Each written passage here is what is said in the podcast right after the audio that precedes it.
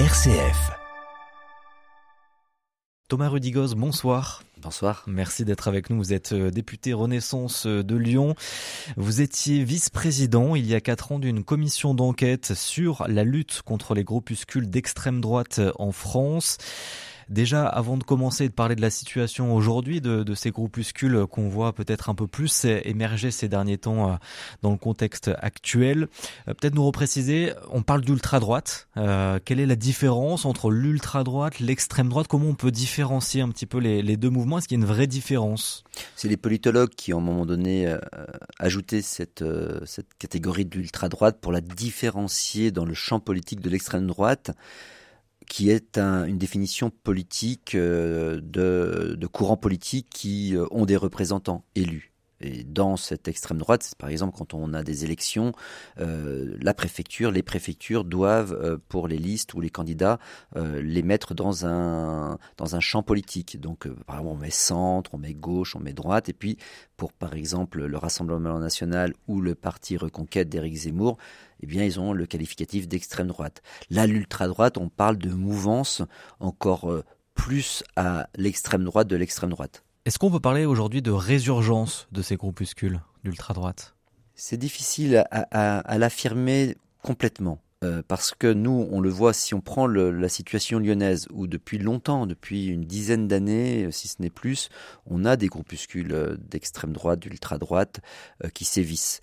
On a eu à un moment donné le bastion social qui, euh, était l'évolution du GUD, un mouvement très connu euh, de, des étudiants par le passé. Euh, on avait euh, des mouvements euh, ultranationalistes avec le tristement célèbre Gabriac qui ont sévi à Lyon, dans le vieux Lyon tout particulièrement. Mmh. Et ça, ça date déjà d'une dizaine d'années. Donc actuellement, ce que nous, on, peut voir, là je vais vous parler un peu de notre région et tout particulièrement de la région lyonnaise, on a toujours les mêmes types de mouvances. Est-ce qu'ils ont plus de jeunes, parce que ce sont des jeunes euh, qui en font partie, qui les ont rejoints peut-être, mais c'est pas non plus euh, exponentiel. Euh, par contre, on les voit particulièrement déterminés pour se montrer et pour faire des opérations de com et des opérations coup de poing dans la rue, dans, nos quartiers. Mmh, et puis on l'a vu à Romans aussi, autour de Romans avec le drame de Crépol et, le meurtre du jeune Thomas. Ça se diffuse aussi un petit peu en région? Alors, il faut bien avoir en tête que, ce, qui s'est passé à Romans, la descente, hein, euh, cette tentative, on peut rappeler ça de ratonnade, hein, ça a été employé par d'autres politiques et, d'autres médias, euh, c'était des jeunes qui venaient un peu de partout en France. Ils avaient, euh, via les réseaux sociaux, monté cette opération. Il y en avait qui venaient de Lyon, il y en avait qui, qui venaient même de la région parisienne et de la Mayenne, puisque un de ceux qui a été interpellé, il venait de la Mayenne.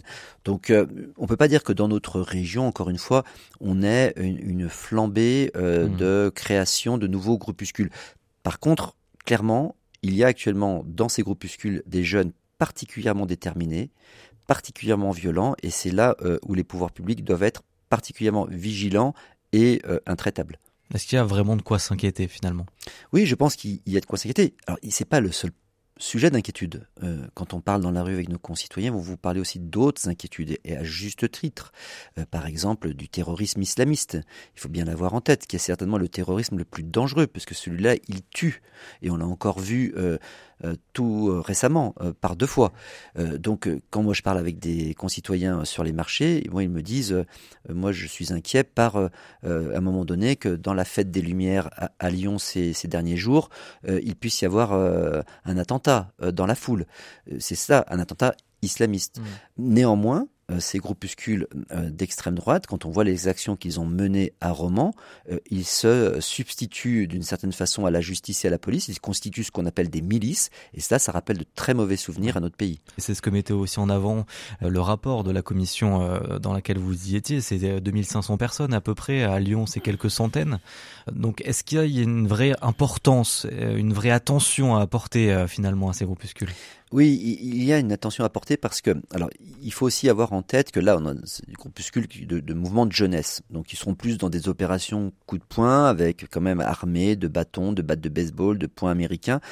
Nous l'avons vu à Lyon lorsqu'ils ont voulu mener une action euh, répressive euh, sur une euh, association qui s'appelle la Maison des Passages dans le, dans le Vieux-Lyon, qui est plutôt de tendance de gauche, voire même pour certains peut-être encore plus à gauche. Et mais voilà, ils étaient là en train de se réunir pour parler de, de sujets, dont notamment la Palestine. dans le, ils avaient le plus le droit le plus total de mener dans cette association qui, dont ils font partie. Eh bien, ces, ces jeunes de, ce groupuscule sont venus pour les attaquer, vraiment. Et il y aurait pu avoir des, des blessés euh, graves, puisqu'ils étaient armés, encore une fois, de, de barres de fer, de battes de baseball et, et, et d'autres armes. Donc ça, c'est très inquiétant, parce qu'on ne peut pas laisser faire comme cela des, des, des, des gens qui décident, pour X raisons, de faire la loi dans nos rues et dans nos villes. L'autre point le plus inquiétant encore, et ça le ministre de l'Intérieur nous l'a encore récemment rappelé en commission des lois, il y a des mouvances d'ultra-droite encore plus dangereuses euh, qui sont carrément des mouvements terroristes, euh, qu'on appelle survivalistes, euh, c'est-à-dire c'est des mouvements qui veulent préparer en cas d'envahissement de notre pays par des vagues migratoires et en fait finalement l'arrivée de populations d'origine musulmane, enfin de confession musulmane, et qui seraient majoritaires dans notre pays. Et donc ils se préparent à mener une lutte armée contre ces gens-là. Et dans leurs préparatifs, euh, là clairement, ils s'arment euh, d'armes type euh, fusil, euh, armes automatiques, grenades. et là, on a affaire à des gens très dangereux qui sont classés dans, dans, la mouvance terroriste et qui sont suivis de près. Et il y a des actions régulières des forces de l'ordre et grâce à nos services secrets pour justement les démanteler et les arrêter. Ça a encore été le cas il y a quelques mois. Et vous demandez quand même la, dissolution donc du groupuscule Les Remparts euh, à Lyon justement avec euh, son lieu de rassemblement euh, qui est la, la Traboule. Mais ce n'est pas encore fait hein, puisqu'il y a plusieurs étapes hein, pour dissoudre un, groupuscule comme comme celui-là. En tout cas, le ministre de l'Intérieur ne l'a pas encore annoncé. Ça, ça se travaille. Qu'est-ce qui manque peut-être encore aujourd'hui? Je ne peux pas rentrer dans le détail parce que justement, il y a euh, une enquête qui est en cours, il y a un travail qui est fait par les services de renseignement euh, de notre région, euh, par les services de la police nationale, par les services de la préfecture, à la demande du ministre de l'Intérieur pour avoir un dossier étayé. C'est vrai que nous souhaitons, je souhaite, et le ministre pour Gérald Darmanin, pour lui en avoir parlé encore récemment la semaine dernière, il est déterminé là-dessus. Par contre, il faut un dossier, comme je dis, béton. Pour cela, comme nous l'avons fait avec Génération Identitaire, le dossier pour dissoudre Génération Identitaire, il faisait plusieurs dizaines de pages, il était extrêmement étayé et circonstancié. Donc là, il y a un travail qui est mené euh, par, euh, comme je vous le disais, les services de, la préfecture et du renseignement, pour qu'ensuite, les personnes euh, qui seront incriminées peuvent faire appel euh, devant la, le tribunal administratif et il ne faudrait pas que le tribunal administratif leur donne raison. Donc il faut vraiment qu'on mmh. ait un dossier, euh, encore une fois, béton. Et c'est ce que font actuellement ces services. Mais j'espère bien que nous allons aboutir. D'ailleurs, on le voit, le ministre l'a annoncé. Il a euh, d'ailleurs annoncé en Conseil des ministres il y a quelques jours la dissolution de la division Martel. Voilà. Est-ce que justement ça a un vrai impact ça? Parce que vous avez parlé de génération identitaire qui a été dissous en mars 2021, qui a donné des petits au final aujourd'hui. Est-ce que ça a un vrai impact de dissoudre ces groupes-là?